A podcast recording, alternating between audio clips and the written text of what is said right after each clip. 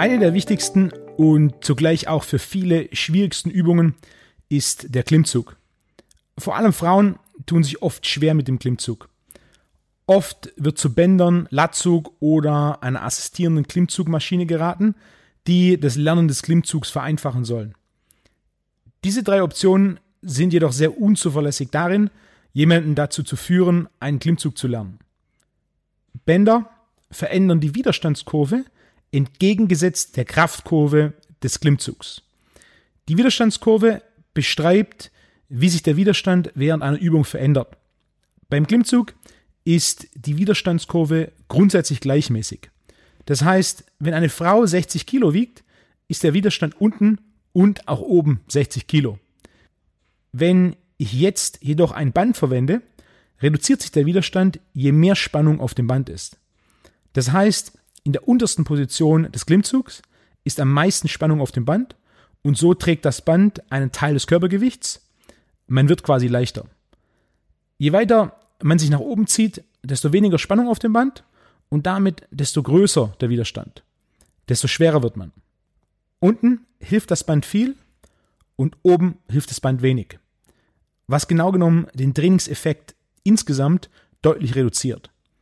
Denn neben der Widerstandskurve gibt es auch die Kraftkurve. Und die Kraftkurve beschreibt, wie sich die Kraftentwicklung während einer Übung verändert. Beim Klimmzug ist die Kraftkurve grundsätzlich absteigend.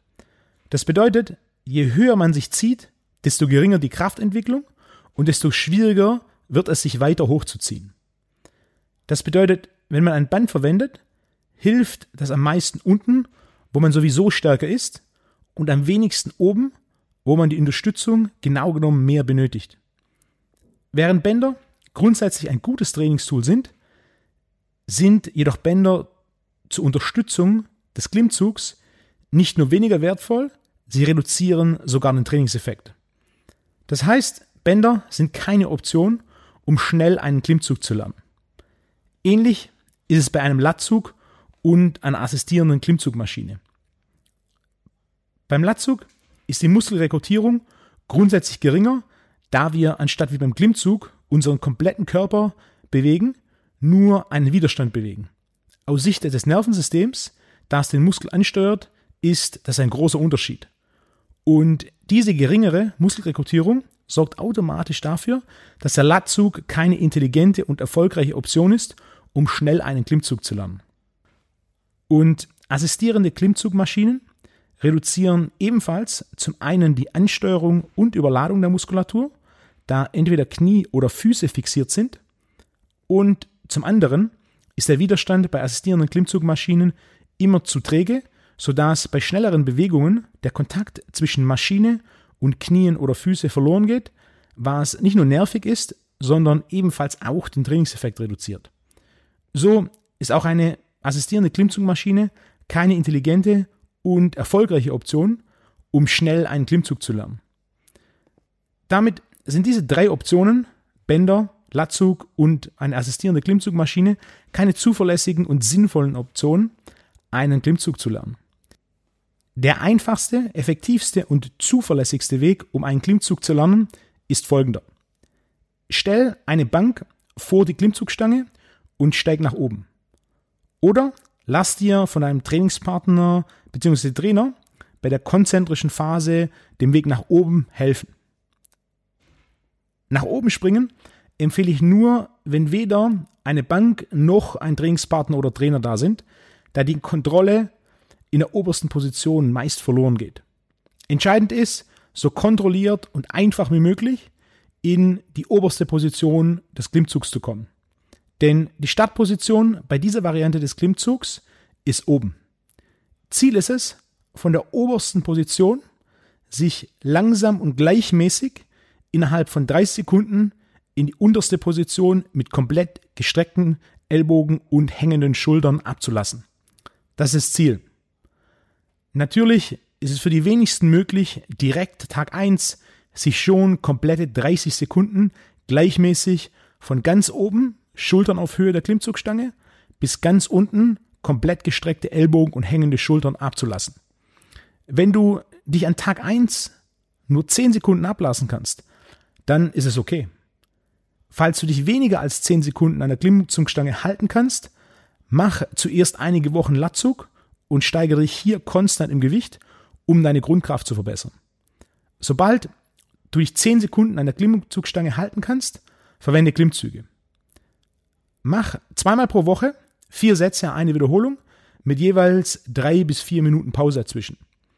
Ziel in jedem Training ist die Zeit, die du dich ablassen kannst, langsam zu steigern. Sobald du dich für einen Satz 30 Sekunden ablassen kannst, nutz Zusatzgewicht beim Ablassen. Entweder mit einer Kurzhantel zwischen den Beinen oder Scheiben, die an einem Gürtel hängen. Steiger dich mit dem Zusatzgewicht wieder auf 30 Sekunden gleichmäßiges Ablassen. Sobald die 30 Sekunden geschafft sind, erhöhe wiederum das Gewicht. In kleinen Schritten wie 1,25 oder 2,5 Kilo Scheiben. Erhöhe das Gewicht so lange, bis du bei ca. 10% deines Körpergewichts als Zusatzgewicht angekommen bist und dich damit 30 Sekunden ablassen kannst.